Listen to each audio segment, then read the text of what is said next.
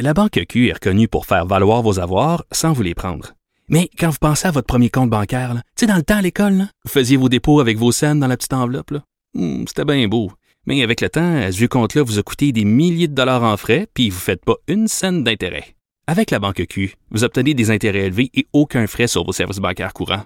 Autrement dit, ça fait pas mal plus de scènes dans votre enveloppe, ça. Banque Q. Faites valoir vos avoirs. Visitez banqueq.ca pour en savoir plus. On dit souvent que les murs ont des oreilles. Nous, on a deux vraies oreilles à l'intérieur des murs du Parlement. De 13 à 14. Là-haut sur la colline. Ben, je suis très heureux parce que Joseph Facal est là. Bonjour, Joseph. Bonjour Antoine. Professeur au HEC, chroniqueur au Journal de Montréal. Et c'est notre dernière chronique euh, ensemble euh, avant, avant le retour euh, à l'automne. Alors? c'est, c'est, c'est, c'est toi qui décides. Moi, c'est toujours un plaisir de participer. On part en vacances ce vendredi. Et, et donc, euh, et oui, hein, la laïcité, ben, je pense que c'est incontournable aujourd'hui. Euh, selon toi, Joseph, est-ce que la loi qui a été adoptée sous Bayon en fin de semaine, là, est-ce que ça met fin euh, au débat, comme le dit le premier ministre? Est-ce que ça met ça derrière nous? Non. Non. Euh, est-ce que c'est un moment Ben, oui et non. Euh, oui, parce qu'on affirme enfin un principe fondamental qui, en quelque sorte, était implicite depuis la Révolution tranquille. Mais là, on parle ouvertement de laïcité de l'État. De notre côté, non, parce que c'est vraiment une loi euh, qui est un strict minimum. Et je te dirais, Antoine, que quand M. Legault disait Oh, l'affaire traîne depuis trop longtemps, et puis je suis pas venu en politique pour ça, mais d'une certaine manière, il traduisait bien l'ambivalence collective que je Mhm. ressens au- autour de cette question. Maintenant, bon, est-ce que c'est fini, c'est ta question? Ben, écoute, j'ai l'impression que dans quelques années, euh, ni le Parti libéral, ni Québec solidaire vont euh, dire qu'ils veulent rouvrir le débat. Ce serait du suicide politique. Mais clairement, oui, il y aura des contestations euh, en cours. Euh, sur quelle base? Peut-être, je te dirais, l'article 27 de la charte, qui lui, évidemment, n'est pas assujetti à la clause dérogatoire, et qui est l'article, je te rappelle, qui dit que la charte doit être interprétée à la lumière d'un objectif général de promotion du multiculturalisme au Canada. Il y aurait peut-être une poignée, on verra. Mais encore une fois, encore une fois, imagine, Antoine, imagine Mhm. que la loi était, disons, déboutée en Cour suprême. Là, il pourrait y avoir un ressac nationaliste puissant, comme on en a jadis connu au Québec. Ouais. Est-ce qu'il était nécessaire euh, d'inclure les enseignants? Moi, je- en tout cas, je- je- j'estime que si on s'en était tenu à Bouchard-Taylor euh, de, de- strictement, là, on, on, a- on- on serait allé chercher quand même peut-être l'appui euh, de certains dans l'opposition, où on aurait divisé davantage les deux partis qui étaient contre. C'est un point euh, certainement euh, respectable, euh, qui mérite considération. Moi, personnellement, euh, j'étais tout à fait pour le- le- les enseignants parce que je considère que même si on pourrait faire beaucoup d'exégèse sur ce que c'est une personne en position d'autorité, je considère que si un enseignant n'est pas dépositaire d'une certaine autorité, alors là, vraiment, on a une drôle de conception de ce que c'est le métier d'enseignant. Et par ailleurs... Mais c'est pas l'autorité, Joseph, quand même, de d'un gardien de prison ou d'un juge ou d'un policier qui peuvent arrêter des gens, euh, Pas- les mettre en tôle et tout. ça. Donc, euh, moi, c'est là que je vois la limite. C'est vrai qu'il y a une autorité de l'enseignant, mais c'est quand même d'un autre ordre, d'une autre nature. y a- il y a non seulement autorité, mais il y a surtout influence. Influence d'autant plus euh, importante, manifeste, que le, le- public, la clientèle, pour utiliser un mauvais mot, ce sont des enfants euh, à, des âges hautement influençables. Par ailleurs, Antoine, par ailleurs, à partir du moment où on prétend que c'est une loi sur la laïcité de l'État et qu'on n'y assujettit pas tous les fonctionnaires, ce qui aurait pu se plaider, eh bien, à ce moment-là, faisons un calcul. Juge, gardien de prison et policier, ça fait exactement combien de gens au Québec?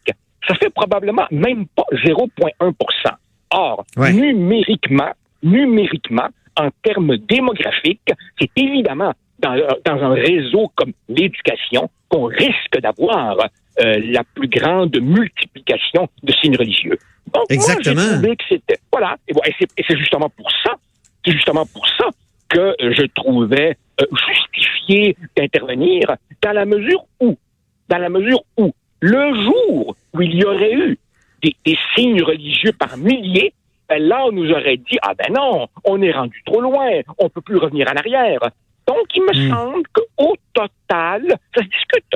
Je, je, je, ne, je ne dispute pas que euh, le camp contraire avait de bons arguments, mais personnellement, y intégrer les enseignants euh, m'apparaissait tout à fait sensé. Je te concède, je te concède qu'on peut définir l'autorité de bien des manières. Mais euh, l'autorité, euh, à mon sens, l'enseignant détient une autorité. Et si, et si on retire, par exemple, un crucifix d'un palais de justice ou d'un parlement parce que on craint l'interprétation que pourrait donner l'émission de cet objet considéré comme un signal, ben, il va de soi qu'un vêtement auquel le porteur donne un sens religieux vise par définition à envoyer un message.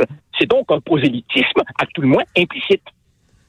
Oui, oui. Mais c'est pas la même chose sur une personne ou sur un mur, j'imagine. Je pense qu'on peut convenir chose. dessus. Ouais. C'est pas la même chose, mais la personne qui le porte le fait pour que son affirmation soit visible. Ah ben, écoute, il faut aborder un autre sujet très important. On en rediscutera de la laïcité peut-être l'an prochain, sûrement, parce que ça va rebondir. Comme je disais en fin de semaine dans le journal, non, c'est pas fini, c'est rien qu'un début. Et donc, euh, euh, c'est la chanson de Stéphane Venn. Et- mais t'as as fait une chronique bien intéressante euh, récemment qui s'intitulait Nous c'est mal, eux c'est normal. Et tu parlais évidemment de l'ancien député libéral, euh, grand juriste, après ce que j'ai entendu dire, mais qui s'est pas vraiment illustré en politique, Nicolas Di Iorio, qui était outré de la candidature d'un non-italien dans le comté de Saint-Léonard. Et tu conclus, nous c'est mal, eux c'est normal. Explique-nous un peu. Ben, en fait, c'est parce que pour la première fois depuis 50 ans, euh, le Parti libéral fédéral va présenter dans Saint-Léonard un candidat qui n'est pas un Italo-Canadien ou un Italo-Québécois. L'investiture a été euh, remportée par M. Guillet, un musulman d'origine libanaise qui me semble euh, avoir remporté une victoire absolument indiscutable et qui n'est entachée d'aucune irrégularité. Mais ce monsieur semble avoir un défaut, entre guillemets, il n'est pas italien. Alors évidemment, qu'est-ce que c'est cette histoire que des communautés ethniques devraient avoir une sorte de droit de propriété sur euh, les clés politiques d'une circonscription? Si ce n'est pas une conception ethnique de la politique, je ne sais pas ce que c'est. Et alors là, évidemment, je me pose la question suivante. Comment ça se fait? Comment ça se fait que quand les Québécois francophones, eux, posent des gestes visant à défendre, disons, leur conception du nous collectif, ah ben dans leur cas, c'est du repli sur soi, c'est de la fermeture ethnique, mais évidemment, il faudrait tout à fait accepter qu'une communauté X, une communauté Y ou une communauté Z verrouille une circonscription dans laquelle elle est particulièrement bien représentée. Imagine. J'ai posé la question, euh, Joseph, j'ai posé la question à Pierre Arcan, le chef par intérim euh, du Parti libéral, euh, la semaine passée, donc vendredi. Écoutons sa réponse. Dans ce cas-ci, ça a été une investiture ouverte. Euh, alors les gens, euh, les gens qui euh, ont perdu étaient peut-être amers, mais c'est ce qui c'est ce qui s'est fait à ce moment-ci et, et je vois pas la nécessité nécessairement de réserver euh, nécessairement euh, un comté à un groupe particulier. Puis après, par contre, il disait c'est un peu exagéré, mais quand même, il y a des enjeux de de de de, que j'allais voyons de il faut présenter quand même le, le, le contenu du comté, si je puis dire, de, de, de représentation. C'est ça l'affaire. Il il y a des enjeux de représentation et parfois il faut être ouvert à ces exigences-là. Il parlait évidemment euh, des comtés de, de- représentés notamment par Philomena Rotirotti du Parti libéral euh, Saint-Léonard. Euh, Alors, qu'est-ce que tu en penses? Écoute, ouais? écoute, écoute, écoute-moi bien, Antoine. Oui, je. Moi, moi, moi, moi, comme tu le sais, je suis euh, né en Uruguay. Je suis d'origine euh, latino-américaine. Ben, je m'excuse. Je me suis fait élire dans un comté de Laval qui, à l'époque, était un comté euh, assez profondément francophone, sans jouer la carte de l'ethnicité. Euh, moi, Ouais. je pense que comme M. Arcan le dit, euh, comme il disait, c'est pas nécessairement une nécessité. Euh, Oui. je, je- je- je- pense que dans une course démocratique, on regarde la valeur des gens indépendamment de leur origine ethnique. Et par ailleurs, par ailleurs, imagine, imagine que les électeurs de, je sais pas moi, je pense que dans ma chronique, j'évoquais comme ça au hasard euh, Masquinongé ou Jonquière. Imagine si un candidat disait seul un pur laine peut correctement représenter les électeurs de Jonquière parce que c'est, comme dirait M. Arcan, le profil particulier de cette, circonscription-là. Ben voyons donc. Ben voyons donc. Ça ferait scandale. Ben voilà, ça serait scandale. Non, mais dans, dans, dans leur cas, ça, euh, il faudrait qu'on accepte ça. Mais non, mais non, c'est excuse.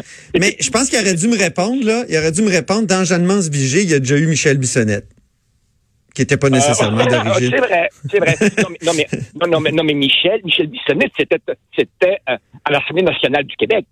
Euh. Tandis que là, au Parlement fédéral. Puis en plus, et là-dessus, je, re- je rejoins M. Arcan. En, terminant, oui.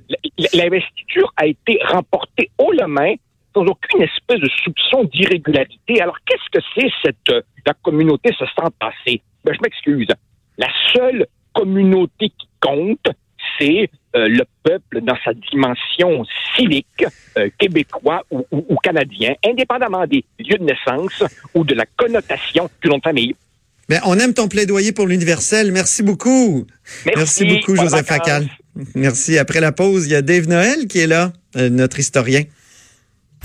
Antoine Robitaille. Là-haut sur la colline.